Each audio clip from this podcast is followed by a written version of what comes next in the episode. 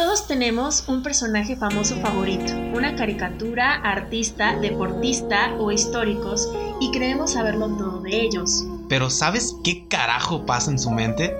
Bienvenido a Famosique, el podcast en donde analizaremos la psique de los famosos Y la tuya. desde un enfoque psicológico con un toque de humor. ¿Qué tal, público conocedor? Yo sé que ustedes son un público conocedor. Porque están escuchando Famosiques. Ustedes son un excelente público y nos alegra mucho estar de vuelta y tenerlos de vuelta a ustedes. Sí, en nuestro ya cuarto episodio, de verdad estoy muy contenta. O sea, cuatro es un buen número, ¿no? Los cuatro, Cuatro. puntos cardinales, Eh, cuatro, los pies de un gato. los- las cuatro estaciones las del cuatro año. estaciones del año. De este. ¿Qué más hay de cuatro? Hay muchísimas cosas que se pueden poner en cuatro. Sí, hay muchísimas cosas sí, que sí, se pueden poner en cuatro, sí, claro. Eh, la tabla del 4 es una de las más chidas. Eh, ¿Qué más? Es, es un número, se supone, muy chido. Los cuatro elementos, tierra. Ajá, dentro aire, de- Sí, claro. Dentro de la este, ideología y la numerología, el 4 es uno de los mejores. Creo que es el 3 y luego el 4. De los números así chidos. Como de la suerte incluso, ¿no? Ajá, a mí me gusta, a mí me gusta ese número. Creo Bueno. que en China, no me acuerdo dónde, en sus edificios no tienen el número 4, creo. ¿En serio? O sea, como aquí no se tienen el Ajá, número como aquí no 13. se tiene con el 13, ajá. Allá no se tiene el 4 porque se cree, no, no estoy seguro, no quiero mentir exactamente en qué lugar es, pero me parece que en un lugar asiático no se tiene el número 4 porque se cree que es un lugar demoníaco, es un lugar, es un número demoníaco o algo así, entonces... ¿no? Wow, es. interesante. Estaría bueno un día analizar el número 4. Mm, Sí, por, por lo pronto hoy analizaremos a nuestro cuarto famosique. Sí, Gabo. ¿Cómo estás, Gabo? ¿Cómo te sientes de que vas a analizar ya un cuarto personaje? Pues muy bien, la verdad, las, las críticas reconstructivas han sido muy buenas. Y este, la verdad, hemos crecido tantísimo en este tiempo que lleva- Exponencialmente. Exponencialmente, claro. Este, elevado a la cuarta potencia. Totalmente de acuerdísimo. Pues padrísimo. Y pues yo creo que ya vamos a, a empezar a. Antes de, de empezar a hablar de nuestro Famosísimo. gran, famosísimo personaje. eh, Lo ¿Alguna podríamos vez, describir un poco. ¿alguna vez te has rapado? Sí, de hecho, no al 100%, no a rape, no a coco liso, pero sí un día eh, decidí cortarme el cabello eh, muy, muy, muy pequeño, así como con la, ya ves que hay como por números las Ajá. máquinas. Llegué y le di con el 2, creo, me parece, y me quedó así como pelito, así como de cactus solamente. De alfombrita. Pues sí. Y la verdad es que era cuando era muy delgado y me veía papi chulo. Ahorita me pelo y me veo como una. No sé, un pinche algodón pelón nomás. Aparte yo creo que estaba de moda, ¿no? Era cuando estaba de moda Eminem y todo lo, todos Ándale. los raperitos. Pues mira, yo creo que estar peloncito sigue estando de moda. Por ahí más ahora que ya es como los cortes eh, para los hombres se hicieron. Uno, valen como el triple que los de las Ya mujeres. sé, o sea. Y otra es este, ya se puso muy ya de se moda. cuidan más el cabello que una. Ya se puso muy de moda cuidarse todo, la barba, la- si no estás así de que súper bien delineado y, la- y el cabello y todo. Y las mujeres ya está de moda no rasurarte, Ey, no bien- peinarte. Bien fodongotas y pues bueno. Bueno, no, ahí la verdad es que yo en lo personal a mí sí me gusta arreglarme. Bueno, de vez en cuando sí está rico, así, "Ay, yo no me quiero pintar. Pero pues sí, sí todavía vemos algunas que nos gusta todavía jugar con nuestra feminidad. Pero está, está interesante. Fíjate que yo nunca me he rapado. ¿No? Eh, y en lo personal me gustaría. Bueno, de niña eh, sí me llegaron a cortar así melenita, súper chiquita, porque también se usaba. Porque pero todos los niños la tuvieron. Pero o sea, no, también tengo que confesar porque este, una, no sé quién inició, pero entre primas todas nos salieron piojos. Qué pena. en una pijamada que hicimos en casa de una tía, entonces la verdad es que pues alguien ya los traía, ya los traía y todas nos, todas nos cortaron el cabello así súper chiquitito pero con casi como de honguito, merenita muy, muy pequeña. Y me acuerdo que así mi mamá y mis tías, no, que compren el shampoo de no sé qué. Y ahí tenía mi mamá con el peine. Ay, no, de verdad, sí, ¿qué tendría yo? Como cuatro años, estaba súper chiquita. Hoy sí, hoy en día ya hay muchos lugares para despiojar a la gente, ¿sabes? que te cortan el cabello y te despiojan. me imagino que antes, pues no había. Pero la verdad es que sí, qué penita, pero no, yo, yo la verdad, sí, yo no fui porque yo sí. No fuiste a la escuela. A mí, la verdad, yo era una niña muy limpia y de hecho hasta mis papás eran así de no te ensucies y tienes que estar súper bien peinadita y todo. Entonces, pues sí fue para, para mi mamá, sobre todo en impacto, ver a su hija toda así con esos bichitos. Si eran muy de que no te ensucies, así eran muy castrantes tus padres. Eh, pues digamos que les gustaba eh, vernos ordenaditos, limpios, digamos que pues sí, sí les gustaba de alguna manera y ser un poco... Eh, no es cierto, señora, no es cierto. Yo sé que no se escucha. Ah, yo creo que también algo cercano fue también de pronto me gustaba cortarle el pelo a mis Barbies. Ajá. Había, sí, de pronto, pues porque cuando no tenía Ken, pues sí tenía alguien que interpretar el papel de hombre y agarraba la que ya menos me gustaba y la dejaba pelona. Sí, sabías que no les vuelve a crecer, ¿verdad? pues sí, por eso. Para mí ya ella era, iba a representar el papel del hombre, ya nada más le ponía barbito y todo. Y pues sí, desde ahí eh, creo que tuve esos contactos de... O sea, tú creías que para ser hombre tienes que ser con pelo corto o este o pelón. Pues bueno, de chiquito, a pues. mi mentalidad, digamos que si una niña de primaria, eh, pues para mí sí simbolizaba la Barbie ya sin cabello largo, pues para mí ya era más masculina. O sea, veías las fotos de Jesucristo y decías, eh, ¿este compa? No tanto así, eh, pero pues yo creo que era yo así lo quería así lo, así, lo, veía para marcar como la diferencia para que no se viera tan femenina mi Barbie hombruna. y bueno, a todo esto, ¿qué con la pelonés del...? Bueno, pues yo creo que ya les dimos una muy buena pista de quién vamos a hablar el día de hoy. Eh, alguien que pues sí experimentó muy bien eso de raparse, de dejarse pelona, dejarse la pelona al aire. De sacarse la pelona. pues, y pues sí. ¿quién, ¿Quién es esta persona? Es Britney Spears. Britney Spears que para mí fue, wow, mi modelo a seguir. Yo la amaba cuando estaba en la secundaria, de verdad. Tenía pósters de ella, yo eh, grababa todos los eh, programas que salían en MTV, me aprendía las coreografías. De hecho, con mis compañeras de la secundaria, en los festivales para mamás, llegamos a bailar dos años este, con canciones de Britney. O sea, Britney era Britney.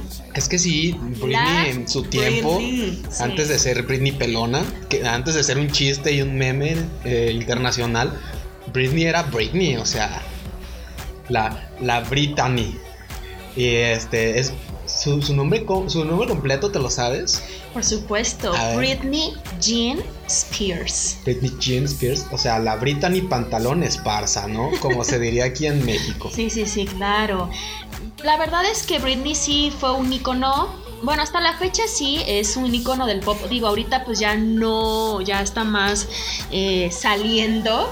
Pero en sus tiempos, la verdad es que sí. Es que, aparte, o sea, no es que no sea ya un, un este, un artista que, o sea, que sea, representa, que sea representativo del pop. Lo que pasa es que el pop como tal, como el que existía antes, ya no existe hoy en día, ¿sabes? Ya existe que el, eh, no sé, reggaeton pop o el pop metalero o el pop, eh, o el. ¿Cómo se llama este que, que es Bad Bunny? Que no es como reggaetón, pero que es como. No desconozco. No desconozco. No, uy, disculpe, señorita. que usted que escucha Vivaldi o que. música clásica. Beethoven. Mozart, Beethoven, Chopin. Sí, ¿me podrías decir alguna canción de Mozart, por favor? Pues eh, digamos que mejor ahorita vamos a hablar de Britney. Ah, No, pero creo- por supuesto ah, la es- quinta sinfonía de Beethoven es muy buena. ¿Sí? Sí, sí, sí. ¿Qué parte te parece la más eh, jugosa? Eh, la parte de... Oh, sí, te refieres a... eh, No sé cuál qué orden sea, pero eh, la verdad es que eh, yo en lo personal, eh, ahorita sí creo que tengo como estilos más eh, quizá antiguos, no tanto con la música moderna. Sí me gusta bailar y todo, el reggaetón y todo, pero por ejemplo me gusta mucho, pues sí, todo este pop noventero, música de los 70 y música clásica, que sí, voy a aprender más los nombres. Eh, Urbana es. La urbana. Es la de... La de Bad Bunny, me imagino. Y todos esos como que no es como reggaetón, reggaetón acá cerdote, de perrear hasta el suelo. Que es como reggaetón tranquis. Y sí, pues a mí también me gustan muchísimo eh, la- las canciones de antaño. La verdad sí son este algo Sí, que son buenas, muchísimo. 60, 70, es todo lo que decía la letra también. Para serte sincero, no soy tan tan fan de Britney, pero obviamente me sé sus canciones más representativas y también me las he bailado y todo. Pues oye, Ah, sí, deberías de subir un día un videito. Un videíto, pues Sí, ahí- claro, ahí- la página de, de Famosiques, por cierto, espero ya, a ver Sí, si ya la siguen. ¿eh? Famosiques, así como, como lo escuchan, Famosiques. así como suena, famositos. no, pues sí, o sea, si nuestros fans nos lo piden, ¿cómo no? Podríamos subir un video Sí, estaría bailando. bien, ¿no? Si esta publicación llega a los mil retweets, Gabo va, va, va a sacar su video de Baby One More Time. Claro, no creo que me Bien. queden también este esos trajecitos que se ponía acá pegados Britney. Trajecito de colegiala. Sí, no, pero pues se puede, el baile, el baile lo ¿Por traemos en la sangre. Pudiéramos sí empezar a, a lanzar retos. Pues muy bien, pues vamos a darle de lleno a este análisis de esta famosique del día de hoy. De la Brita. Y de que, pues sí, ¿no? Yo creo que todos es qué carajos pasó por su mente en el momento que se rapó. Sí, no, claro, o sea, mm, una serie de casos y una serie de cosas tuvieron que haber pasado para que llegara el momento en el que decidió quitarse esa tan bonita cabellera dorada, ¿no? O sea, yo creo que podríamos empezar con la parte, este, como de entrada que siempre tiene estos famosiques, que es, este, yo hablando un poquito de, Los datos curiosos. de los datos curiosos, sí. ya que, Venga, como sabemos, yo no soy al 100%, ay, al 100% psicólogo, ni siquiera llego al 10%, entonces, Bueno, ya dijimos que eres psicólogo de closet. Eso ya te genera un porcentaje. no sé, tengo algunas eh, dudas acerca de la gente del closet. No deberían estar en el closet, la- el closet es para la ropa, muchachos, muchachas, eh, salgan, disfruten. Bueno, tienes razón y tú de alguna manera ya estás saliendo y estás diciendo que te agrada la psicología. Y a mí me agrada la psicología. Pues bueno, vamos a hablar un poquito de acá de la Brittany. Ella eh, pues nació el 2 de diciembre de 1981, por si la quieren felicitar en Twitter, el diciembre. Eh, mucha gente, muchos de sus seguidores son de los mejores que tienen este los Fanáticos. famosos, ajá, los fanáticos, los famosos, un Sí, famoso claro, pues Un buen de club de fans. tiene un muy buen club de fans, pues obviamente aquí tenemos a una, como que en qué lugar te acomodarías tú en el club de fans. Ah, no, mira, ya la verdad en estos momentos yo creo que sí estoy como en el número 333, pero de chavita, yo creo que al igual que muchas, eh, sí, o sea, de que tenía pósters en mi cuarto y como ya ¿Pósters? comenté, de que me sabía sus coreografías y yo quería ser Britney, yo quería ser como Britney. Tú puedes, tú puedes. Ahí, ahí la Todo llevo, ahí la lograr. llevo, ahí la llevo, sobre todo en la salud este, mental. Y pues ya. ahí va, ahí va. Ahí va, ahí va. Al rato ya vas a estar pelona también. Posiblemente. Puedes empezar por ahí también, ¿eh? Posiblemente. Yo quiero ser como Britney, pues vámonos. De una vez cabellera. Marilá de, de Famosiques se va a rapar como Britney Como siempre Britney. y cuando llegue a un millón nah. de ¿Qué te parece? seguidores. 10. ¿10 millones? no, 10 seguidores. No, 10 likes. No, no, no, no, no. 20. No, ¿qué te pasa? Mi cabellera es mágica. ¿Es mágica? Eres como. ¿Cómo se llama ese güey que su cabellera era mágica? Rapunzel. No, bueno, también, pero había un güey que se cortaba el cabello, Sansón. ¿Eres como Sansón? Eh, parecido. Parecido, ajá. Muy bien. Pues bueno, ya les mencionaba que Britney nació en 1981. O sea, ahorita tiene 38 años. No está tan grande. No está tan grande. Podría, podría ser mi amiga, de hecho. Pues mm, yo creo que podría ser tu amiga indispensablemente de la edad que tuviera, ¿sabes? No podría tener 90 años y podrían ser amigas. Bueno, pero digamos que las dos estamos ya en el tercer piso, entonces ya es como de, ay, o sea, no me lleva tantos años, ¿sabes? Es como de y antes sí la veía como más grande. Por ejemplo, cuando salió yo estaba en la secundaria, ya la veía como, wow, una chica ya de mundo, de, de mundo. inalcanzable. Es que sí cuando estás chico yo me acuerdo que cuando tenía como 15 años sí veía a la gente de 18 y decía, no manches, están grandísimos. De seguro ya han de este, darse de comer solos, o sea, ya han de aportar para su casa, ya han de vivir solos y veme, o sea, no es tan fácil como crees. ya sé, expectativa, realidad. Y bueno, la Britney, la Brittany Pantalón Esparza, eh, nació en Macomb, eh, desde muy pequeña se trasladó a Kentwood. Sí, es lo que te iba a decir. Según yo, realmente era de Kentwood. Ajá. pues se supone que yo también sabía que era de Kentwood, pero según esto nació en Macomb. La verdad no sé ni dónde sea, pero es un pueblillo así. Se la llevaron a los meses o al año a Kentwood. Sí, claro, ha de haber sido de que en verdad sus papás son de, son de Kentwood y algún día fueron a visitar a la tía, sí, a Macomb y ahí nació así de que en el potrero de ahí de, no sé cómo haya pasado, la verdad. No estuve, todavía no nacía. Al lado de las gallinas. Al lado de las gallinas, sí. Eh, pues sí, en, Kenwood vivió gran parte de su vida. Eh, se vio desde pequeña que le gustaba muchísimo el baile, pues bailaba de que en eh, torneos y en este como eh, pues casi hay torneitos que hacían como de baile ahí festivales, el festival de la calabaza por ejemplo. Ándale. El festival de del huevo y todo eso hacían a cada rato. Y sí aparte de que ella eh, desde los tres años la metieron a, clases de ballet. O sea súper chiquitita ya andaba moviéndose y parece se movía muy bien. Muy bien muy espero que no tan sexosa, de tan pequeña, pero... no, o sea, los movimientos, eh, porque también este, la metieron, metieron como tipo un gimnasio, entonces bailarina de ballet, gimnasta, eh, y decían las maestras que sí era de las mejores alumnas y que era súper perfeccionista y súper disciplinada. órale. Pues sí, también, obviamente, aparte del baile perrón que tenía, pues iba al coro de la iglesia Aquí me gustaría un poco hablar acerca de, pues, de, sus ideologías religiosas. No, pues religiosas, ¿sabes?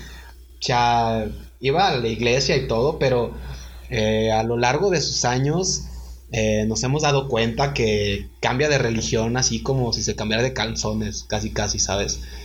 Porque una vez para casarse se iba este, a cambiar, no me acuerdo con quién se iba a casar, como en el 2000 uno o algo así. Cuando se casó en Las Vegas. Ah, creo que sí, que se cambió al judaísmo porque su esposo era judío. Eh, le encanta como complacer a los hombres en todo lo que pueda, ¿sabes? También este, se supone que, no estoy al 100% seguro, pero creo que nació como cristiana. Bautista. ¿Bautista? Bueno, no sé, la verdad. Sí, una religión que se llama Bautista. Según yo es de la Convención Bautista del Sur. Ok. Del sur. Tiene que ser del sur, ¿eh? Porque es en sí, Y en el 2005 encontré que estudió el Kabbalah, el, el Kabbalah. Kabbalah. Sí, Kabbalah. que le sugirió Madonna. Sí. Y que al final terminó siendo algo súper rarísimo, que era como, este, pues Aquí encontré también en internet que alguien lo describe como una fábrica de psicópatas. Oh. Ajá. ¿Cómo está eso? A ver. Pues la, verdad es que no tengo la menor idea de qué sea ese el cábala, o sea, eh, es algo como que una y este, ¿cómo se le llaman las que no son como que son como una secta? Es como una secta o algo así y este ¿Como la cienciología? No, ¿qué te pasa? La cienciología está muy cool. Pero, mira, no hay que meternos tanto en religión para este, no... Eh, sí, no herir perso sí, claro, este, personalidades susceptibles. si te gusta estar este, dentro del estudio de la cábala, pues adelante, ¿sabes? A cada quien le sirven en sus propias cosas, ¿no? Y pues creo que nunca se definió así como tal, así como de una este religión así como muy propia. Hay una parte también que dice que eh, una de sus curiosidades, que se considera profundamente religiosa, e incluso hay veces que se molesta por no poder ir a la iglesia mientras está de gira. Para mí es solo muy argüendera.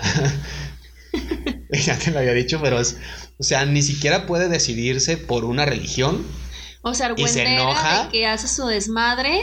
Pues sí, o sea, de que no, o sea, no tanto que se haga un desmadre, ¿sabes? No es como que se va a enojar ni... Es que para mí argüendera me imagino así dos señoras que están así gritándose afuera de un mercado y están haciendo argüende. Ajá, sí, pues sí, pero también puede ser argüende de que... Eh, pues sí, o sea, ni siquiera sabes ni qué y ahí andas de argüendero, ¿sabes? O sea, ni siquiera sabes qué religión quieres, ni sabes, ni defines nada, y ahí dices, no, pues es que yo tengo que ir a la iglesia y no sé qué, y hasta se enoja, ¿sabes? Pero bueno, dejando eso de lado, y creo que al ratito vamos a, a poder analizar un poco más de por qué es este tan cambiante a lo mejor. Eh, pues como ya habíamos mencionado, le gustaba mucho pues esta parte de la artisteada, ¿no? Entonces a los ocho años se fue a probar al show de Mickey Mouse, al club de Mickey Mouse, y que obviamente estaba en la cadena de Disney, de donde han salido muchas personas muy locotas, ¿eh?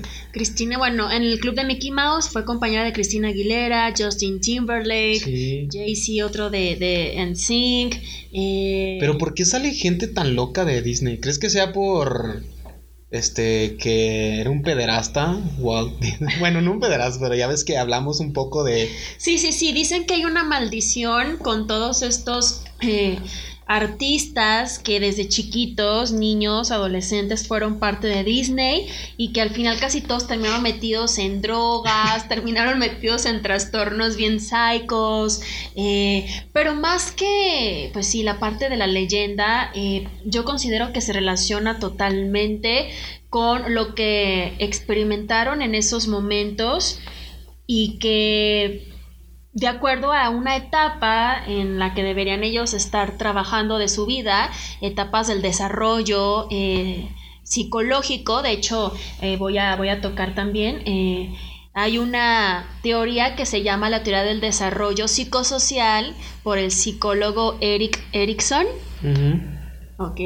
Que es un poco psicoanalítica, pero esta te, te marca de que hay diferentes etapas en la vida de una persona y que cada etapa eh, se presenta un conflicto entre dos eh, entes o dos conceptos y que si al final esta persona no resuelve ese conflicto, no genera esa competencia o esa habilidad para pasar a la siguiente fase y por lo tanto se queda como estancado. Eh, esa es una teoría, entonces sí creo que pues estos chavitos, eh, a diferencia de lo que se espera que deba de ser un adolescente, niño adolescente, eh, prácticamente pues eran unos adultos pequeños que ya se veía que pues hay negocios, al fin y al cabo ellos ya eran una, eran una minita de oro, obviamente pues siento que también ahí los papás tienen muchísimo que ver en esta, en esta parte, porque... Sí, al final los agobia, ¿no? O sea, eh, los, los queman de más, pues, o sea, no los dejan tener una niñez normal. Es correcto. A lo mejor unos dirán, no, es que eh, a él le gusta, ¿no? Eh, por ejemplo, a Britney le encantaba, sí, lo que te pasa en las biografías o en entrevistas, ella amaba bailar y cantar, era la niña más feliz.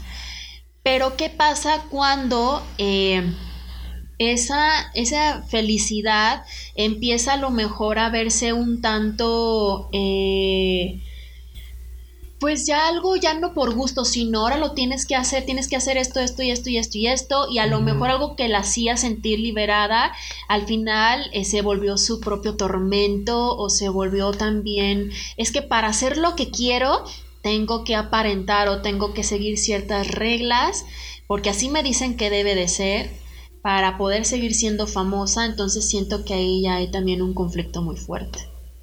Damn it. Wow, ¿y cómo dices que se llama? Eric Erickson. Eric Erickson. Órale, pues además de haber creado esa teoría tan chingona, después creo que se unió con Sony y hicieron unos celulares. No, pues eh, una persona brillante, ¿eh? Una persona muy brillante. Así es. De hecho, eh, dice una frase los conflictos de un hombre representa, representan perdón, lo que realmente es. Los conflictos de un hombre representan lo que realmente es. Así es. ¿A qué se refería, a qué se refiere Sony Ericsson con?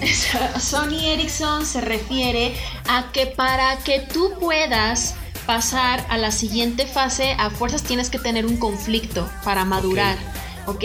En este caso pues les voy, les voy comentando eh, las primeras, así pero como muy una brochada es eh, esta supuestamente es desde que uno nace hasta el año y medio, o sea, los 18 meses. Y esta supuestamente se llama la etapa de confianza contra desconfianza.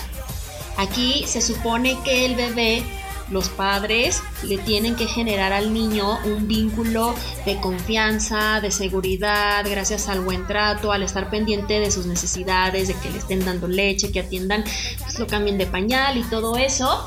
Eh, de entrada, si este niño no satisface esta parte, ya empieza desde chiquito a programar como es un mundo inseguro. O sea, así de pequeñito siente que no se siente como a gusto con lo que está experimentando. Pero ¿qué dices de los niños que son súper chillones? O sea, que que aunque los tengas, o sea, más bien que los mimas y los les das tanta atención que al final se vuelven como como muy dependientes o como muy frágiles, no sé, yo siento que a lo mejor ya serían la como la, la, siguiente etapa tal vez o qué. Sí, bueno, lo que pasa es que aquí la idea es que sí, se, sí tienen que satisfacer las necesidades. O sea, obviamente si tiene hambre, le voy a dar de comer. Eh, eh, o sea, de muy chiquitito sí tienes que estar como muy al pendiente aparte porque pues de que si está respirando bien y todo. Eh, pero más bien llega la parte, la siguiente etapa que es la de autonomía contra vergüenza, que esta es del año seis meses a los tres años. Aquí sí ya el papá necesita que el niño empiece a tener un poquito de más autonomía, e incluso con ciertos movimientos de su cuerpo, que ya empiece a agarrar la cuchara por sí solo, que hay muchos papás que todo le quieren resolver todavía al hijo, entonces eso es cuando se vuelven como muy dependientes, muy demandantes. Aquí sí es recomendable cuando el niño ya empieza a hacer su berrinche, a ver, espérate, ¿no? O sea, que vea de que necesita él también aprender desde chiquito a, generar esta tolerancia incluso. Entonces, eh, ¿qué pasa? Aquí se dice que cuando los papás no lo hacen sentir autónomo, que todo le resuelven, eh, pues al final el niño crece como muy inestable sobre su propio soporte. Es que mi base no me permite sentirme seguro porque necesito de alguien más que me haga todo para yo sentirme bien. Además también se relaciona un poco con la de la teoría de Freud, que es en la etapa anal, que aquí supuestamente es cuando el niño genera gratificación a través de hacer eh, popis, ajá, y es incluso como su regalo al mundo. esta es mi, mi poposita. Entonces. sí, claro, es que es, es, de las primeras cosas que aprende a hacer. O sea, bueno, no es como que aprenda, ya naces con eso, pero sí es pues claro, es un Claro que es natural, pero muchas veces desde esas fases eh, puede experimentar, ay, qué cochino, ay, esto y el otro. Entonces, como de, híjole, lo que estoy haciendo no está bien visto. Y supuestamente, les comento, que es como algo, una teoría medio psicoanalítica, que sí genera ya conflictos de, eh, pues obviamente, vergüenza y de culpa en los niños. Hay unas escuelas que creo que son de la este, corriente de Montessori, Ajá. donde has escuchado, sí, no me imagino. Sí. que les enseñan a hacer todo, así de que yo tengo unos primitos que fueron ahí a... Como Matilda. Ajá, y que tienen así tres años y voy a hacer hot cakes. Y ya se ponía a hacer, y yo, oye, pero no se quema, no, tú déjala. Y, y le ponían así todos los este, utensilios, así ahí abajo, y tenía su banquito para subirse. Solo me- mi prima solo le prendía de que al, a la Estufa. A la estufa. Y ella así de que mm, mezclaba todos los ingredientes y los hacía y así. Y así el domingo me, me, me comentaba mi prima de que el domingo se levantaba temprano y ya les hice hotcakes a todos. Y yo, qué pex, o sea, tiene como 3, 4 años. Pero Está pues está bien, o sea, porque Sí. todo, o sea, con todo es igual, o sea, los ponen a, eh, no sé, ya sabe, los ponen a barrer, a limpiar su desmadre. Y creo que son unas buenas como ideas, pero pues... Fíjate, está súper interesante y ahorita la verdad es que sí me brinco un poco porque tengo entendido que ya ahorita no están obligando primero de kinder en las escuelas públicas. Entonces de entrada ya es como de, por una parte tenemos escuelas que como bien dice desde los 2, 3 años ya los están enseñando a ser autosuficientes Sí. en muchas cosas, contra la parte de que hay muchos que dicen que todavía a los 3 años necesitan mucho de papás y que no es necesario y ya de hecho están implementando que un niño no es obligatorio ya que entre a primero de kinder. O sea, eh, contexto, ¿van a entrar a segundo de kinder o va a ser primero de kinder que ya no es primero de kinder? No, no, o sea, ya no va a existir primero de kinder. Eso me, Mm. me, me lo comentó, sí, mi hermano que tiene un, un bebecito, bueno, que ya va a cumplir tres años y que le hicieron ver que en la pública ya no, no obliga o esa parte de primero de kinder. Wow. Pero en las de paga sí, pues obviamente, de paga. Sí, claro. Sí, sí, totalmente. Bueno, hasta aquí, digamos que Britney sí llevaba, eh, pues, Bien, quizás ¿no? satisfechas porque como vivía en un pueblito, eh, todas las personas como muy cariñosas, Sí, era- y era fue bien la segunda hija, la mamá se ve que era así como de doy todo por mis hijos. Sí, claro. Eh, posteriormente viene la etapa de iniciativa contra culpa, que es de los 3 a los 5 años. Aquí se dice que el niño empieza a adquirir poder gracias al control del juego. Él empieza a darse cuenta que puede guiar también a demás niños, puede darse cuenta que puede empezar a compartir eh, sus juguetes con alguien más, porque también empieza en una etapa medio eh, egocéntrica, eh, donde todos quieren el mismo juguete y hay como 100 y todos quieren el mismo. Entonces, eh, Aquí la idea es que el niño, eh, todo lo que él empieza a realizar, lo empiezan a reconocer, por eso les empiezan a dar sus estrellitas saliendo del kinder, lo estás haciendo bien, pero eh, ¿qué pasa cuando el niño es castrado? El Es niño le están diciendo que eres un tonto, eres un llorón, vete para allá, eres un burro, no le refuerzan lo que hace, entonces obviamente va a crecer con este sentimiento de culpa no resuelto y que de entrada también no va a tener iniciativa a hacer cosas por sí mismo porque va a decir, pero si no las hago bien, ¿para qué hago las cosas? ¿Cuál de estas es la más pesada para el niño? Como tal, o sea, ¿cuál es? Ponle, vam- vamos, las primeras, pues, como tú dices, no las, no las, este, asimila como tal. Se supone que aquí todas son importantes. Sin una va de la mano de la otra y si no se resuelve una, eh, aquí, eh, de acuerdo a esta teoría, va a ir arrastrando cosas la persona. Pero, por ejemplo, a lo que me refiero es, eh, me imagino que esta, la que tú mencionas, que es la tercera, ha de ser una de las difíciles La etapa porque... del kinder, por Ajá, así decirlo. es de las difíciles porque, como tú dices, o sea, su ego está demasiado desarrollado para él mismo, ¿sabes? O sea, como las otras dos etapas, él se dio cuenta que todo el mundo, porque es la verdad, gira alrededor de él.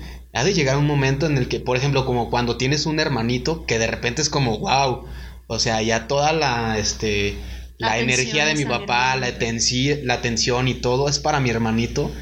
Algo así ha de pasar con alguna de estas etapas, Sí, ¿no? Así es como de que de repente te entra el chip de que, o sea, no soy el centro del mundo, ni soy el centro de la vida de mis papás, ni, ¿sabes? Sí, claro, por supuesto que, que, esta etapa sí es muy significativa porque es tu, es como la entrada de, de tu mundo, de tu burbujita, a empezar a conocer el, el mundo de allá afuera, que si bien no es bien resuelta, pues también tenemos de pronto niños que les cuesta trabajo adaptarse socialmente, niños que a lo mejor que son como los típicos niños como muy envidiosos o muy intolerantes, o porque eh, los papás siempre satisfacían, eh, voy a hacer lo que mi hijo quiera o no lo voy a llevar a lo mejor a que conviva con otros niños, eh, por ejemplo los hijos, los niños que son únicos, pues sí les cuesta trabajo muchas veces entablar relaciones porque cuando tienes un hermano es sí o sí, o sea, aprendes a, prestar y a... Sí, cuida a tu hermanito, préstale, sí, hazle. Sí, totalmente. Entonces, además, pues sí se dice que es una etapa donde sí el niño es una esponjita, es una etapa donde sí se, los valores también empiezan a inculcarse desde chiquito, los modales, desde esas etapas. Por eso qué tan importante es la parte del, de las educadoras en el kinder y, y también pues obviamente los padres de familia, y bueno, hasta esto considero que todavía Britney estaba pues bien, fue cuando empezó a entrar al ballet, empezó a entrar al ballet, empezó a convivir con otras niñas, empezó incluso, eh, decían que era como de las más popularcitas, todas se querían juntar con Britney, entonces digamos que estaba, estaba funcionando todo bien. Después viene la cuarta etapa que se le llama laboriosidad contra inferioridad, que esta va desde toda la edad primaria hasta principios de secundaria, que es como de los 6 a los 13 años.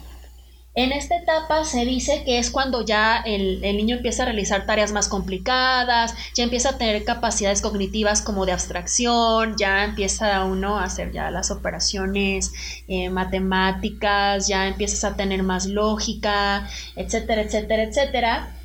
Y de alguna manera aquí se genera mucho el sentido de eh, voy a producir, eh, voy a también competir. Eh, empieza también la fase en donde empiezan a comparar, ¿no? Desde, es que los que están en el cuadro de honor, es que la niña aplicada, no, es que este niño a lo mejor, como lo veíamos, es, el burrito. Entonces, te, te, hace ver en esta etapa que sí el niño empieza a tener muchas comparaciones eh, negativas, él empieza a experimentar fracasos, es que no sirvo, empiezan estos pensamientos distorsionados y por lo tanto puede empezar a tener inseguridad. De hecho, los niños eh, al final no se desempeñan tan bien como desean por este sentimiento de inferioridad que aparece con esas vivencias pasadas y es como que dicen, ay no, es que ya mejor no quiero meterme a clases de natación, aunque me guste mucho nadar, porque me fue mal en el fútbol, fui el peor, entonces a lo mejor voy a ser el peor acá también. Sí, por una experiencia se van, exactamente, Exactamente. Entonces aquí la idea es que este niño sí tenga reconocimientos, sí también obviamente como todo va a haber momentos en los que se tenga que hacerle ver que puede mejorar y, la disciplina, pero sí hacerle ver, así sea pasitos de bebé, como dirían, pero hay que reconocer las cosas que, tienen estos niños. Entonces, eh, o muchas veces pasa también que les exigen demasiado, pasa al revés y también es como que no se llegan a sentir nunca satisfechos porque no hay una satisfacción de entrada de los padres. Pues es que les exigen a lo mejor en algo en el que ellos no quieren exigirse y por eso a lo mejor es el problema, ¿no? Me, refiero, por ejemplo, a los que son así súper nerds y que a lo mejor es como de les exigen siempre buenas calificaciones y a lo mejor en lugar de felicitarlos, los dicen, no, es que tú sacaste hoy un 9 y, ya no te felicito por eso, ¿sabes? excelencia. Exactamente, entonces se vuelve también una, una necesidad insatisfecha, se, se vuelven para ellos como de, no, no me siento completo porque tengo, mis papás no me reconocen. Yo tengo una duda. ¿Qué pasa con los niños que son superdotados? ¿A qué me refiero con esto? Que son muy inteligentes. Mi duda es, si, eh, ¿son inteligentes porque, este, porque tienen este, una mayor capacidad cerebral o porque solo están adelantados a estas etapas? ¿A o sea, porque tú dices, en esta etapa se empieza a desarrollar ciertas cosas que en la etapa anterior no se desarrollan eh, estos niños que son como superdotados, simplemente desarrollan cosas mucho más rápidas o cómo funciona eso? ¿Solo son más inteligentes? Esa, esa es una gran incógnita porque eh, ¿qué fue, como, es como que fue primero, el huevo o la gallina? Se desarrollan, se desarrollan antes porque son muy inteligentes o el hecho de que sean muy inteligentes este los lleva a que todo se les haga fácil o también aprendieron eh, aprendieron más rápido y desarrollaron ahí porque sabemos que hay mucha plasticidad neuronal el cerebro se sigue construyendo entonces yo creo que sí se tendría que investigar más ahí mm. pero de entrada pues el CI sí se dice que ya mucho viene ya la carga genética que ya nacen con pero si es la gallina. Ah sí ¿por qué? pues porque el huevo de dónde nació. De la gallina. Exacto ¿Y la gallina? La gallina fue una años y años de evolución, como los seres humanos. O sea, nacimos de... Eh, se supone que todos nacieron de... Pues todo evolucionó de las... Eh, no sé, microbios y microorganismos que, existían. Y los pececitos que se aventaron del mar a la, a la tierra. y, Claro, claro. Y el pues huevo no pudo haber así, ¡pup! nomás aparecido. Pero al final salimos que eran este, bichitos que venían de una célula y la célula es como un huevo. No, la célula es un ser vivo también. bueno, sí, un ser vivo. Son como huevitos pequeños. Pues bueno, eh, en, esta, en esta etapa yo creo que aquí Britney empezó a experimentar sus primeros este, sentimientos de inferioridad cuando eh, tú nos decías que empezó a hacer casting en el, en el show de Mickey Mouse. No queda porque le dicen que es como muy pequeña. Todavía está muy pequeñita como para el mundo locuaz ahí de Disney. Obviamente también vemos que pues sí, era muy competitivo, tenía que estar concursando, fue a concursos de talento, a los 10 años fue un concurso así como tipo eh, La Voz Kids. Y eh, pasó a una etapa, la segunda etapa ya no la pasó y sí dicen que se sintió súper triste, que se sintió mal.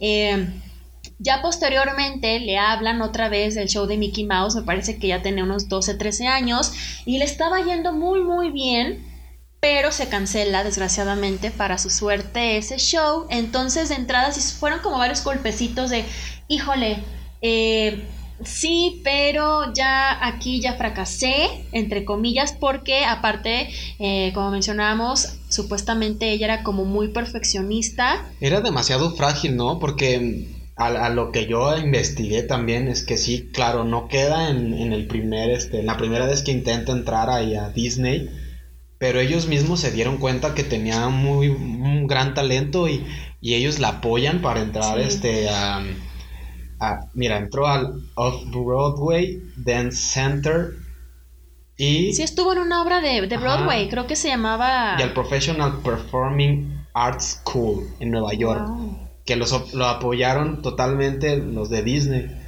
Ya después de tres años que estuvo ya estudiando, eh, volvió a presentar la prueba para el casting y ahora sí, ahora sí ya después de tanto quedó. Pero entonces creo que es demasiado frágil en sus... En su psique. En su psique porque pues la... O sea, todo el mundo, la única que no se daba cuenta como que estaba haciendo las cosas bien era ella. Chingón. Sí, claro, de entrada sí, sí había ahí una, una obsesión o un perfeccionismo que muchas veces suele ser precisamente por papás exigentes y que al final, como, como acabamos de ver en las etapas pasadas, es, es que para mis papás no estoy dando todavía lo suficiente. Y supongo que los papás obviamente trataban o querían que su hija cada vez eh, pudiera ganar más espacios, que sí pudiera ganar castings y supongo que a lo mejor pues sí sentía presión por esa parte, quizá directa o indirectamente ella sentía que debía de dar lo máximo. Es que aparte sus papás son unos manchados, la verdad es que se engancharon de ella totalmente. Sí, sí, sí, hasta la fecha, que, what the fuck con el papá. Tenían un, era, ellas, pues venía de una familia, pues la verdad de Tenían problemas económicos. Medio, medianonas, ¿sabes? No era, no estaba tan mal, digo, pues vivían en un pueblito. Pero sí llega a decir la mamá que llegaron a tener problemas económicos. Entonces, ¿qué pasa? Pues Britney empieza a ser el sustento de la familia. Me imagino, ah, que por cierto, cuando se mete al Mickey Mouse Club, le, ahí en Kentwood, le organizaron el día de Britney. O sea, instauraron el día Britney Spears, le hicieron todo un este ceremonia y la felicitaron por haber entrado. O sea, para ellos era como de wow, es nuestra artista. Entonces, imagínate de entrada también las cargas que tenía Britney de estoy representando no nada más a mi familia, sino toda esta gente que cree en mí. Debo de demostrar que soy una chingona. Sí, claro. No, y además pues sus papás también eran súper medianonas. Su, su mamá, Lynn, se llamaba, se llama, era maestra eh, de primaria. Y su papá, que posiblemente sea un violador, que se llama Jamie, era contratista y chef. con esas teorías? Hay una muy pues la verdad es que yo la encontré en una de esas páginas más de chismes que nada. Pero, pero bueno, si está en internet. Sí, sí, sí. Si está en internet es porque es cierto. No, no es cierto. No se crean todo lo que está en internet. Investiguen más allá. Pero bueno, les comento de esta que me encontré. Que posiblemente pues tenga algo, algo que ver con ahí con todos los traumas de Britney. Que es que eh, la hermana de Britney había revelado que su papá, que un, bueno, no su papá, nunca dijo como su papá, pero dijo que un familiar las había violado. Y Courtney Love escribió alguna vez, el padre de Britney, Jamie, abusó sexualmente de ella. Ostras. sí, sí son declaraciones como muy fuertes. Pero, eh, bueno, ya lo mencionaremos, qué trastorno tiene Britney, pero muchos de estos trastornos sí, eh, muchas de las causas es precisamente por abusos, en este caso sexuales. Eh, sí, claro, y tenía abusos de todo, ¿sabes? Sí, sí, sí. Eh, fue muy explotada. Yo creo que sí es como ahora sí que la, la, historia detrás del mito de, pues sí uno ve que la vida de, wow, un artista y qué fregón y todo el dinero y éxito y seguidores, pero ¿qué hay detrás realmente? Y que en la mayoría de artistas, eh, pues sí les quiebra totalmente su parte de cognitiva y... sí de su psique de su bienestar y se trastornan bien bien rico. Pero bueno vamos a pasar así. La siguiente etapa entonces sería en la adolescencia eh, de los 13 a los 21 años la etapa de identidad contra confusión o difusión de identidad.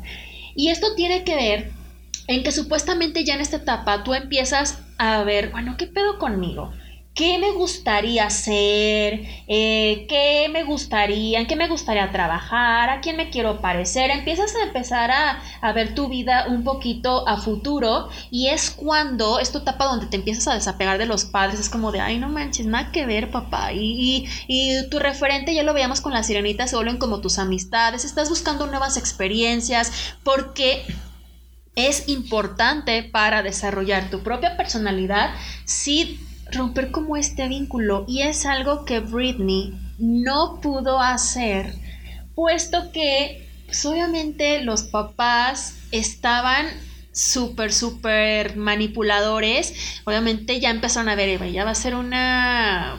Punto que sí, minita de oro y a la vez pues sí la apoyamos, pero ¿Qué pasa? Porque aparte Britney, supuestamente sí, después de una obra de teatro que mencionaste, como que se cansó, trató de regresar a su vida de adolescente normal, de hecho tuvo su novio en la prepa, con el que fue a su baile de graduación, pero según esto, muy dentro de ella extrañaba la vida artística, entonces pues la vuelven a apoyar y es cuando pues ya iba a formar un grupo como tipo este, las Spice Girls, no nada que ver con las Spice, pero de hecho la mamá de Justin Timberlake lo iba a sacar, pero... El de, eh, Innocence. Algo así, Innocence. Pero al final Britney y su mamá decidieron, porque aparte pues su mamá sí era en ese momento como la que la dirigía totalmente.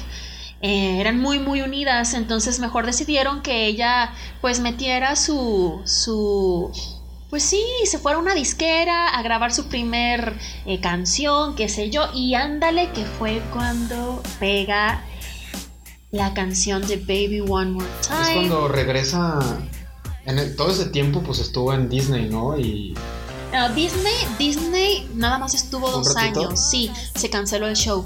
Y mm. fue cuando eh, después hizo eh, vida como de una teenager normalona. Ajá, y regresa a Kenwood y ahí fue donde se supone que en 1999, que tenía unos 18, 19, sí, sí, 20 17, años. 18 cuando fue lo de Baby One More Time. Baby One More Time, o sea, sí estaba súper todavía era todavía era dentro de esta teoría era un adolescente que estaba tratando de buscar su identidad.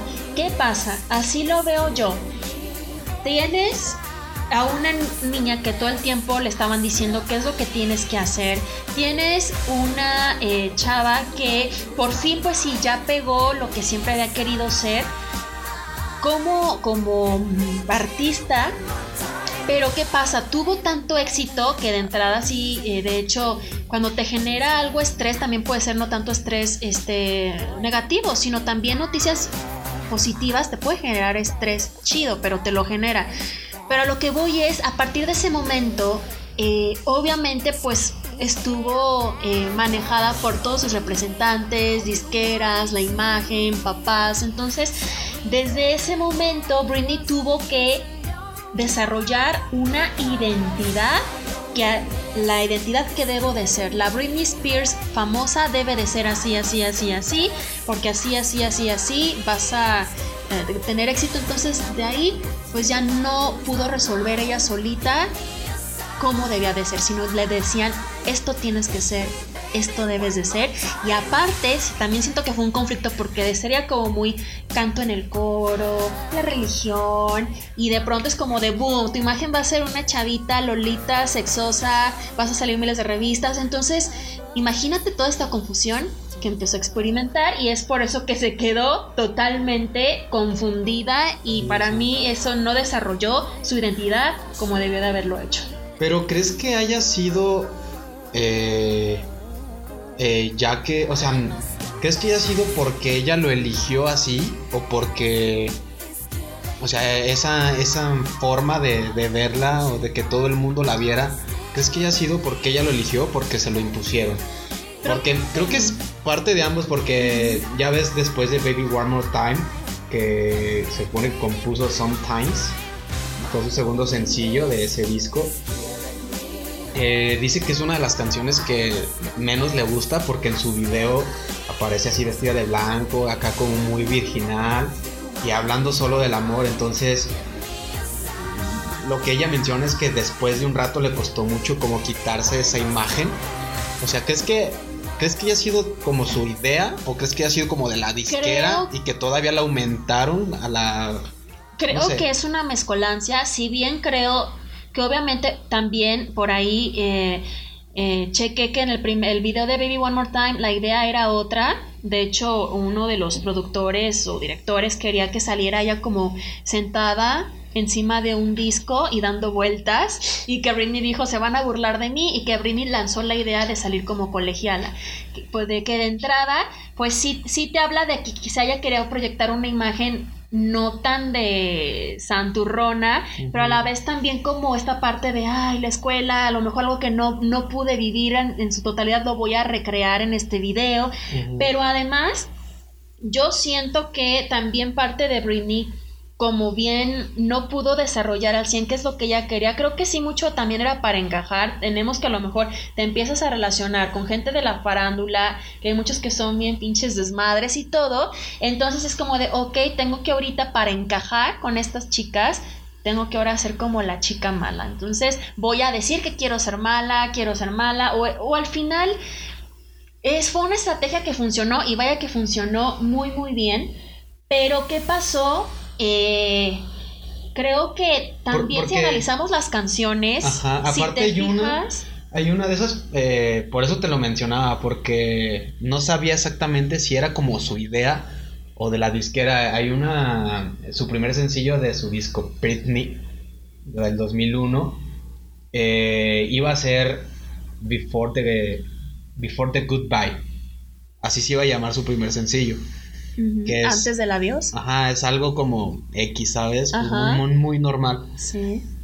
Y la disquera no le gustó porque no creyó que iba a tener el punch que es necesario. Y lo cambiaron por I'm a slave for you. Sí, llegó con una imagen mucho más sexual, más revolucionada. Que sí le sirvió muchísimo para sí, pegar. Claro, totalmente. Ya ahorita se da todo, ya ahorita es súper normalísimo ver videos y así todas las, todas las artistas en pañitos menores, pero antes sí fue así como de wow, o sea... Sí, no, y antes pues para ver un video acá pornográfico o algo así, poniéndolo así de esta forma, pues. Sí, era muy complicado. Era demasiado difícil, tenías que tener una videocasetera, comprar un VHS. Robar los VHS de los papás. De tus papás. esperar a que todo el mundo se fuera y ponerlo en la videocasetera, rebobinarlo en el lugar en donde lo habían dejado. Y ahora son no, o sea, te metes a internet, buscas una página pornográfica y ves algún video y listo. Al alcance. Sí, los tiempos han cambiado y obviamente eso también cambia muchos, muchas cosas en la sociedad. Pero, pues bueno, yo creo que también hay algo y algo que sí tenemos que tener en cuenta y respondiendo a tu pregunta, creo que en las canciones pues no sé si eran de ella o se las ponían, pero casi todas hablan.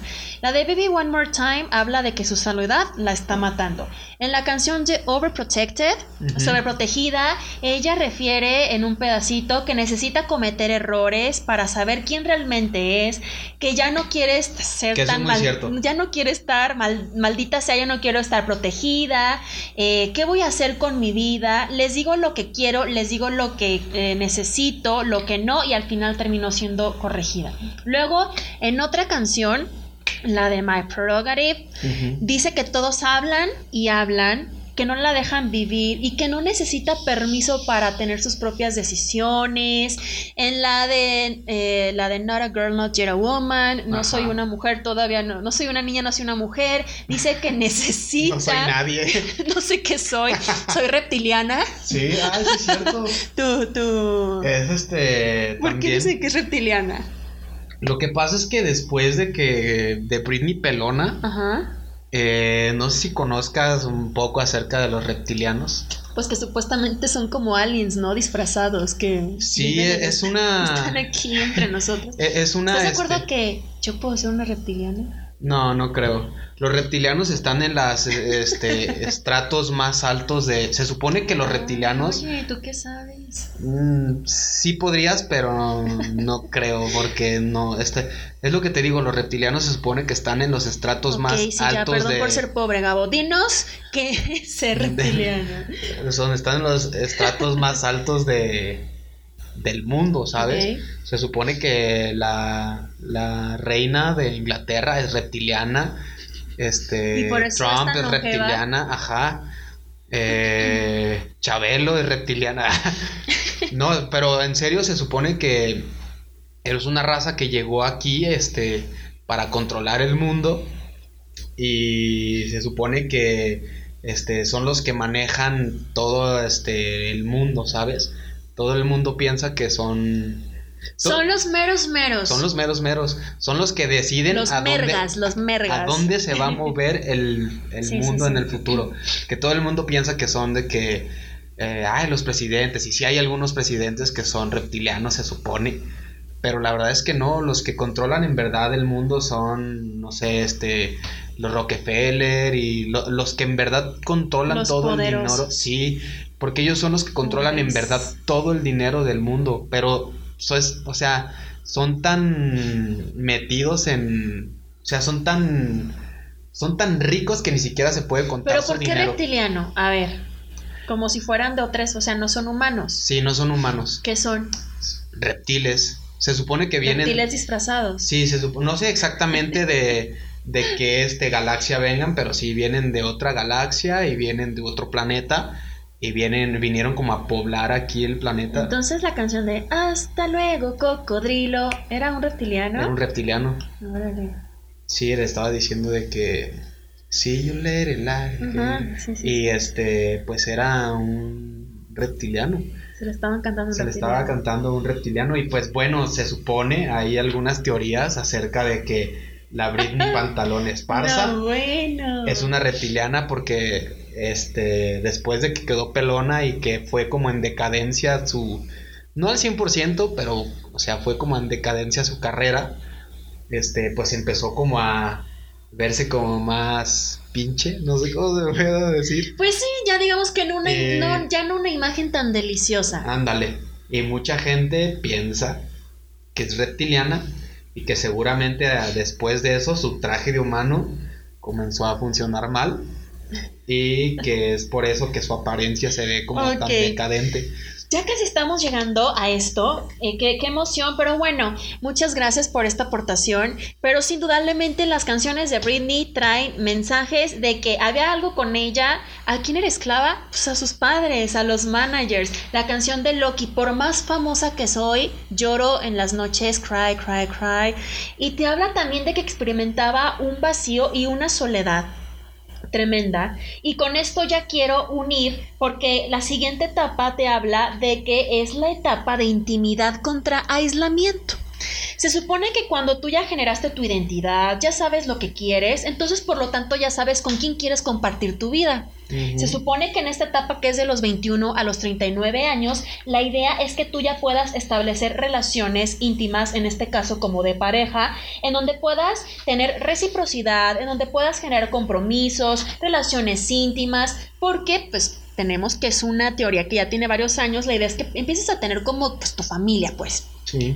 Entonces te habla de que cuando tú eh, no tienes o no puedes lograr estos vínculos, te sientes solo eh, o sientes que no puedes congeniar con alguien más y esto te puede empezar a provocar ciertos vacíos, angustias, como de, ¿y ahora qué va a pasar? Que hoy en día pues sabemos que pues igual si no tienes pareja y todavía es una etapa donde es de mucha productividad, pero eh, todavía sí hay un papel muy fuerte, creo que sobre todo con la parte de la mujer, de que, y si no tienes novio, ¿para cuándo el novio? Y si ya tienes novio, ¿para cuándo te casas? Y si ya te casaste, ¿para cuándo el hijo? Y si ya tienes hijo, ¿para cuándo el otro? Y si ya tienes los tres, ¿y cuándo te operas? Entonces es como que muchos estigmas que todavía a mujeres que se crearon, que no son de las nuevas generaciones, creo que sí y nos, me refiero a nos porque también creo que soy más de esas generaciones, nos cuesta a veces trabajo porque es como nos tocó la transición entre que sí la parte del amor romántico y la parte de que siempre no, que, bueno que gracias por participar o,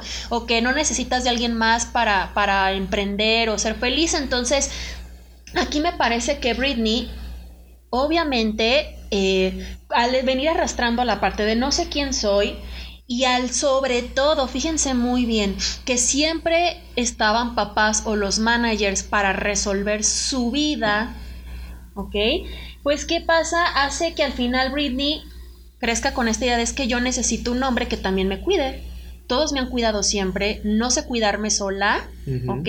Entonces por eso, pues necesito aferrarme a un hombre que me va a cuidar y me va a hacer feliz, pero también es parte del trastorno, que ya lo vamos a mencionar. Es que todo es culpa de las tías. Eh, Las tías Las tías entrometidas. metiches que llegan y. Ay, entonces ¿para cuándo el novio, mijita? A ver, tías, dejen de preguntar. O sea, hay tanto, hay tantos este, temas de conversación y tienen que llegar a huevo con lo que más duele, con lo que más este. Aparte siempre es la tía la dejada o, o la tía que este ya es o que tiene como siete gatos. Y, ay, ¿para cuándo te casas? Y ay, ¿para cuándo el novio? Tías, ya dejen de estar chingando con eso. Sí, ¿no? Aparte de que este siempre se quieren llevar los centros de mesa. Ya o sé. sea, ¿qué les pasa? Malditas No, tías. bueno, la verdad es que las tías, tías, a todas mis tías si me están escuchando, yo las quiero muchísimo, Pero no las se roben los amo. centros de mesa. Pero para la otra dejen, dejen un centro de mesa para las sobrinas, oigan. Dejen, dejen las sobrinas para las sobrinas. Y pues bueno, ahora sí. Pues por eso, pues ya vimos, de acuerdo a esta etapa, la que seguiría, ya para terminar con esto de la parte del desarrollo psicosocial, sería la etapa de, de empezar a generar, ¿ok? Y eh, contra el estancamiento. Britney ya está entrando en esta etapa. Britney ya va para los 40 años. Se supone que en esta etapa ya eres una persona que ya fuiste productiva, ya tuviste tu- tus relaciones y ahora te toca empezar a, a generar eh, cuidados a las personas con las que están a tu alrededor, obviamente a decir, bueno, todo lo que hice ya va, a tener sus frutos, sus resultados, eh, sigo produciendo, pero al final Britney está estancada porque ella no puede generar por sí sola. Por si no sabían, su papá hasta la fecha, Britney de 38 años, su papá es su tutor legal y Britney necesita permiso para todo. O sea, prácticamente si Britney quiere fumar, le tiene que pedir permiso a su papá. Obviamente, pues sí, toda raíz de la crisis, sobre todo que tuvo esta crisis de su pelonés y que cayó también en un centro de rehabilitación y donde también fue un desmadre. ¿A los cuántos años se peló? Se supone que fue a principios del 2007, entonces ella tendría como, unos 26, 25, 26, años. Es que aparte es como muy, este, ¿cómo se puede decir? Como compulsiva, muy nerviosa o qué. También leí en un pedazo donde decía que le gustaba morderse las uñas y comérselas. sí, bueno, ¿Qué pasa? ¿Qué pasa? Esa, eso de Britney fue, ¿saben qué? Como, como dijiste, ya no más Britney, como dice Matilda, no más, no más niñita tierna.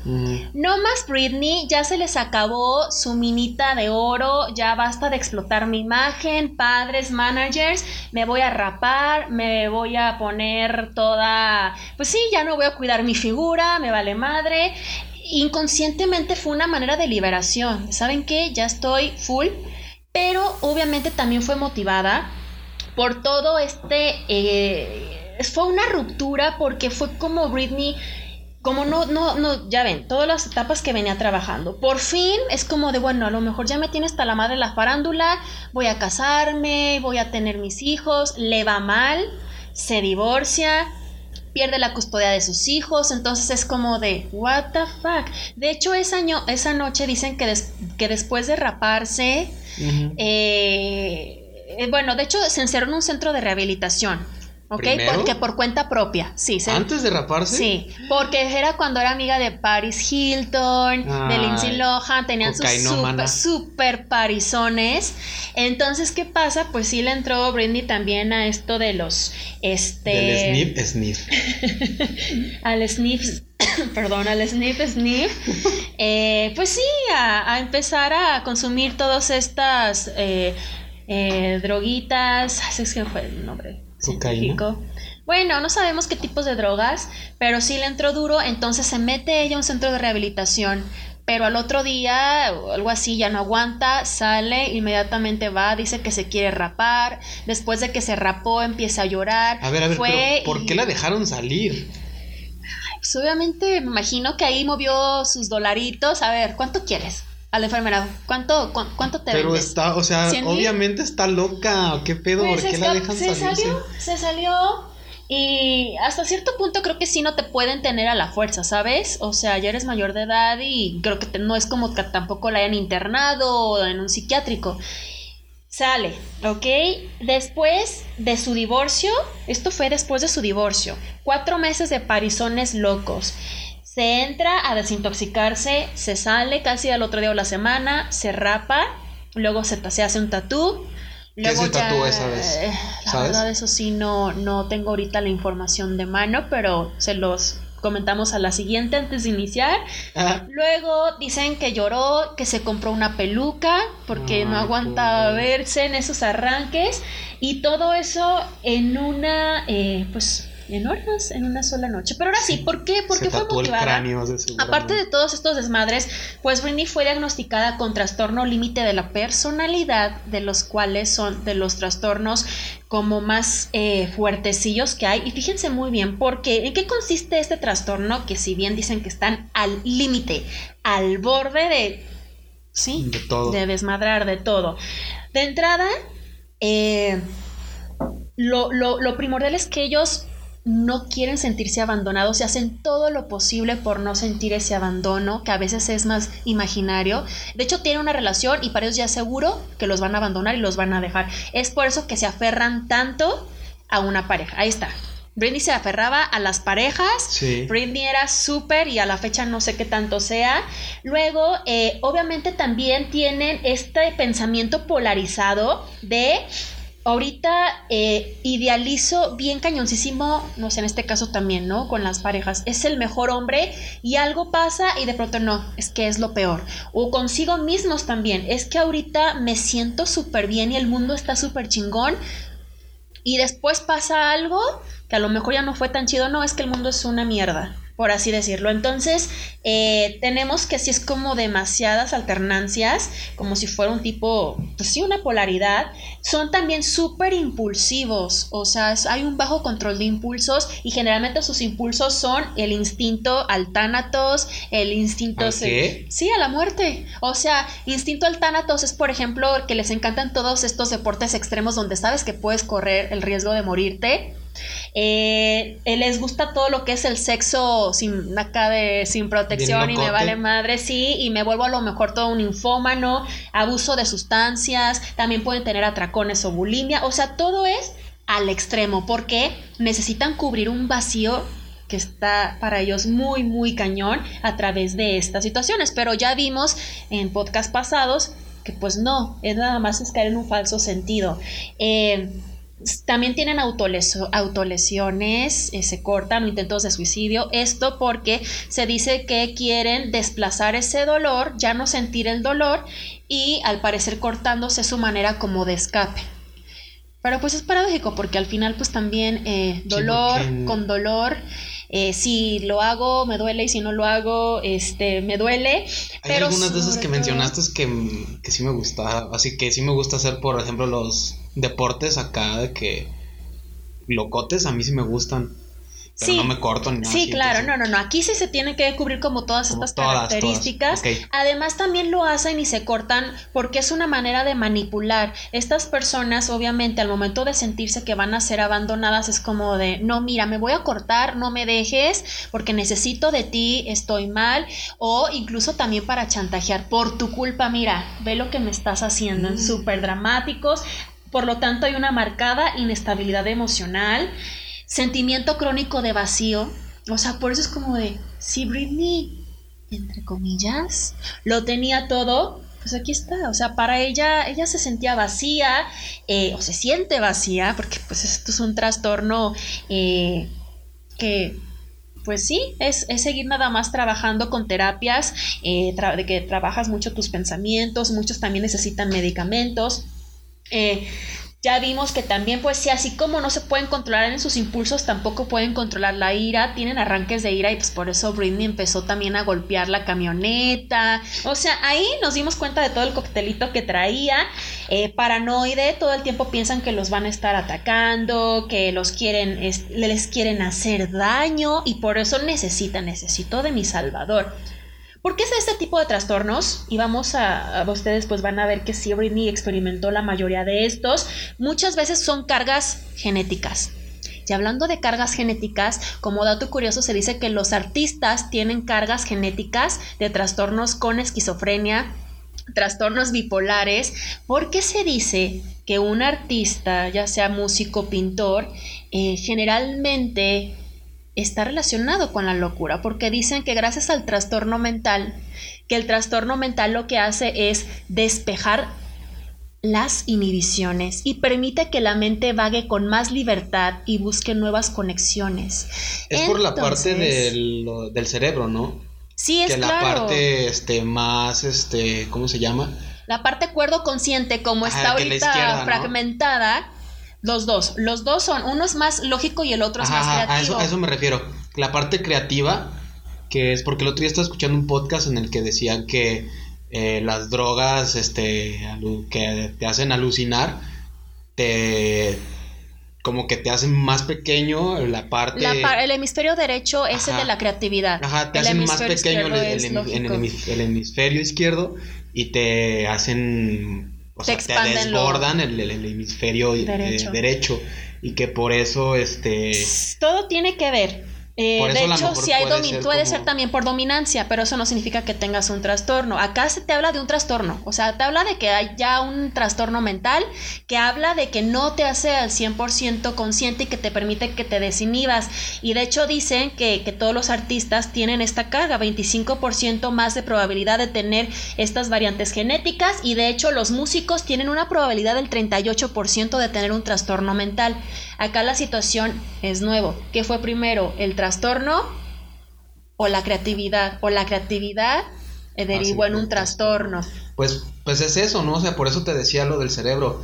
Puede ser que tengan más desarrollado esa parte y como es la parte que no es tan matemática y lógica, puede ser que les desarrolle ahí algo muy... Se, se desarrolla súper, muchísimo más. Pero aparte también te habla que eh, pues son niños que desde chiquitos son potencialmente y precoces artísticamente. Britney, pues ya vimos que sí tenía como mucho potencial y al final te queda como una duda de, ¿es porque era una niña genio o es porque ya traía cargas de una niña loca? Todos los famosos que son, famosos desde pequeños están destinados a ser, este, pues así como súper infelices o qué? Ok, vamos a ver, volvemos, retomamos el vacío del sentido. Eh, ¿Qué pasa? Y, hay de hecho con la maldición esto de, de los niños de Disney, pero con eso quiero finalizar. Voy a terminar nada más en qué consiste la parte del trastorno límite, las causas, por qué se sienten vacíos, porque todo el tiempo tuvieron padres, sí, castrantes, en donde todo el tiempo... favorita de Laura. Obviamente poco reconocimiento, mucha desaprobación. Entonces el niño creyó como soy malo, ¿ok? Eh, a la vez también puede ser, eh, vienen, este, son hijos de padres que indiferentes, hay negligencias, puede ser que tuvieron abusos emocionales, fueron testigos de violencia doméstica o bien padres alcohólicos, drogadictos o incluso también por haber experimentado un abuso sexual. Es lo que les decía, probablemente y bueno, ¿cuántos casos se han dado ahorita hoy en día en la farándula que dicen que de chiquitos fueron abusados por muchos productores y directores? Entonces, Britney era una chica súper guapísima, entonces, quién sabe si por ahí tuvo varios intentos. La neta, ya, ya parece así con todo lo que se ha destapado que si no te violaron de pequeño no eres tan famoso como los está, otros. Está cañón. Entonces, ¿qué pasa? Pues vives en un mundo donde para, para ti Imagínate vivir en un mundo donde fuiste abusado, eh, generas una desconfianza tremenda. Entonces, ¿qué pasa de entrada? Tu personalidad se quiebra, no confío en casi nadie, en las pocas personas que confío tengo miedo de que se vayan y por eso me aferro. ¿Y qué pasa? Eh, pues por eso se concibe en su mundo como muy, muy, muy, eh, pues sí, hostil, negativo. Incluso por eso pues quieren reducir su malestar aplicando estas técnicas de autolesión. Eh, y pues bueno, aquí la situación es que eh, por su baja autoestima también pueden llegar a caer, en trastornos depresivos. O sea, imagínense todo lo que trastorno depresivo, la manía, las drogas, la autolesión, trastornos de ira. O sea, neta, sí es uno de los trastornos que son como más complicados y es por eso que es como muchísimo más difícil tener como una mente positiva, pues imagínense, está así uno que supuestamente está, no tiene trastornos tan cañones, bueno, eso creo, eh, y de pronto te sientes, de pronto si caes como en crisis de no manches, ¿y qué va a ser de mí? Te llegas como tus episodios de que quieres nada más estar llorando y te pones tus canciones de lloradera, y lo cual también a veces es rico llorar. Pero, contestando a tu pregunta, o sea, considero que los artistas, y sobre todo los que empiezan muy pequeñitos, considero que desgraciadamente hay muchas personas y muchas manos interviniendo en ellos. No llegan a ser 100% eh, auténticos, no pueden lograr 100% una identidad porque les dicen, tú debes de ser así, tú tienes que verte feliz y hacer feliz a los demás. Entonces, imagínate la carga de, no manches, o sea, no siempre somos felices, ya lo habíamos visto también de que siempre, ¿cómo estás bien? Y a lo mejor no estás bien, pero tienes que aparentar estar bien porque socialmente es lo mejor y si no eres un pinche negativo. Es rarísimo. Exactamente. no, pues me siento Entonces, ¿qué pasa? Pues obviamente eh, empiezan a tener no un sentido de vida propio, tienen un sentido de vida de lo que los papás o los managers o la gente, incluso los fans, le dicen lo que esperan y por lo tanto empieza esta crisis de identidad en donde empiezan a preguntarse, ¿y ahora? Pues, ¿quién soy realmente? ¿Dónde estoy? ¿Qué hago aquí? ¿Para qué sirvo? ¿Para qué soy bueno? Porque una cosa es lo que me dicen, pero otra cosa es lo que yo creo y ya ni siquiera sé realmente. Entonces, hay una revoltura ahí y sobre todo porque yo creo que, y hay una frase que por ahí leí que dice que la única de las libertades que nos queda es la libertad de decisión. O sea, nos pueden despojar de todo como humanos, pero nuestra libertad de decisión es como súper importante y creo que muchas personas, en este caso pudiera ser los artistas, no lo tienen y es por eso que considero caen en este vacío y al final también quedan como en zonas de confort porque siempre todo lo resolvían, ahora cómo lo voy a resolver yo. Entonces, eh, Sí, bueno, hay muchísimas teorías que dicen que todo lo que nos pasa está destinado a pasarnos, pero que lo único que tenemos es nuestra habilidad de poder decidir cómo nos comportamos, o, sea, cómo decidimos sobre las cosas que tenemos en ese momento, pero que ya todo está predestinado. Sí, yo creo que sí, yo creo que sí es parte de eso, además de que pues no inventes, imagínate de, la, de pronto ya tener todo, o sea, uno es como de, ay, qué chido, estoy trabajando porque en seis meses me voy a ir a, a bacalar. Entonces ya es como de, ay, sí, es mi meta y te esfuerzas. Acá es como de, ya tengo todo, o sea, ahora, ¿qué sigue? No fue tan rápido tampoco. ¿Qué sigue? Bueno, o sea, a comparación de un humano normal, ¿cuánto tienes que ahorrar para comprarte todos esos carros, todos esos lujos? O sea, estoy hablando que ellos ya es, como tú dices, es otro nivel. Entonces, considero que también llegas rapidísimo a la, a la cúspide y es como de, ¿y ahora qué sigue? ¿Y ahora qué, sigue? Entonces, eh, pues sí, además de que también, pues obviamente es una vida de, de excesos, creo que también para encajar es como de, ay, tengo que juntarme ahorita con, con este Demi Lovato y ah, Selena Gómez. voy a salir con mis amigos. Y pues todo le entran a la así a las a los dulcecitos eh, psicotrópicos y eso y pues lo tengo que hacer para encajar, ¿sabes? Entonces siento que también vas a mucha te relacionas o haces tratos en fiestas y es como de le entras también a un mundo de muchos excesos porque también es parte de, entonces, pues ahí está, ahí está y ahora sabemos un poquito más por qué Britney quedó pelona. Porque la Britney quedó pelona. Y pues si quieren saber un poquito más acerca de su vida, de su viva voz, eh, tiene dos canciones que son como autobiográficas de, Britney. Una es Hold It Against Me y la otra es Piece of Me, eh, que se las pueden oír y posiblemente aprendan un poquito más de viva voz acerca de ella.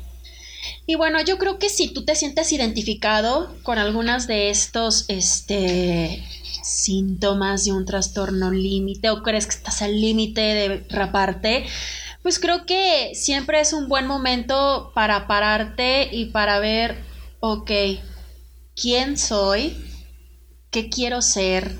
¿Y qué es lo que estoy haciendo para llegar a ser lo que quiero ser? Y como siempre, si crees que no encuentras como muchas respuestas o crees que tu vida la controla alguien más y te sientes atrapado y te sientes un esclavo de alguien más, recurre a terapia. Recurre a terapia y... Ah, empezar otra vez. no, bueno, recurre a la terapia que tú quieras, incluso hasta la terapia de baile, terapia, algo, pero empieza a hacer algo por ti, empieza a hacer algo por ti no lo que quieren los demás, sino lo que tú quieras hacer. Es más, si tú quieres ir a hacer un recoger basura y eso te hace feliz, recoge basura, pero hazlo. Ok, otra vez datos, por favor, tus este eh, tu ok pues sí está muy fácil. Marila guion bajo ZO tanto en Twitter Instagram ahí me encuentran. Sigan también si no a famosiques. Y pues también también si quieren este un eh, una mandar algo internacionalmente alguna carga desde México hacia alguna parte del mundo. Ah sí claro háblenme también no claro claro que sí también este vamos a darle publicidad a Dumber Logistics eh, hay una empresa donde pues les pueden dar muy buen servicio de logística para la importación y exportación. Y acerca de los reptilianos, si quieren saber un poquito más, escuchen Leyendas Legendarias, que es un podcast con Buenísimo. Badía y Lolo. Está padrísimo, les va a encantar. Y pues obviamente si es que llegaron hasta esta parte es porque les gustó mucho nuestro podcast. Híjole, es que mira, Britney tenía mucha tela que cortar. Además, Ay, ¿y Homero qué? Oh, claro, Homero también, pero es que tenemos ya alguien que ya, o sea, es una persona real. ¿sabes? Y, y pues sí, sí, sí considero que, que sí tenía como mucho, mucho, mucho Sí, claro, de hecho nos faltó también un poquito ahí hablar de, de ciertas cositas así, a lo mejor muy puntuales, pero ya ahorita la verdad es que...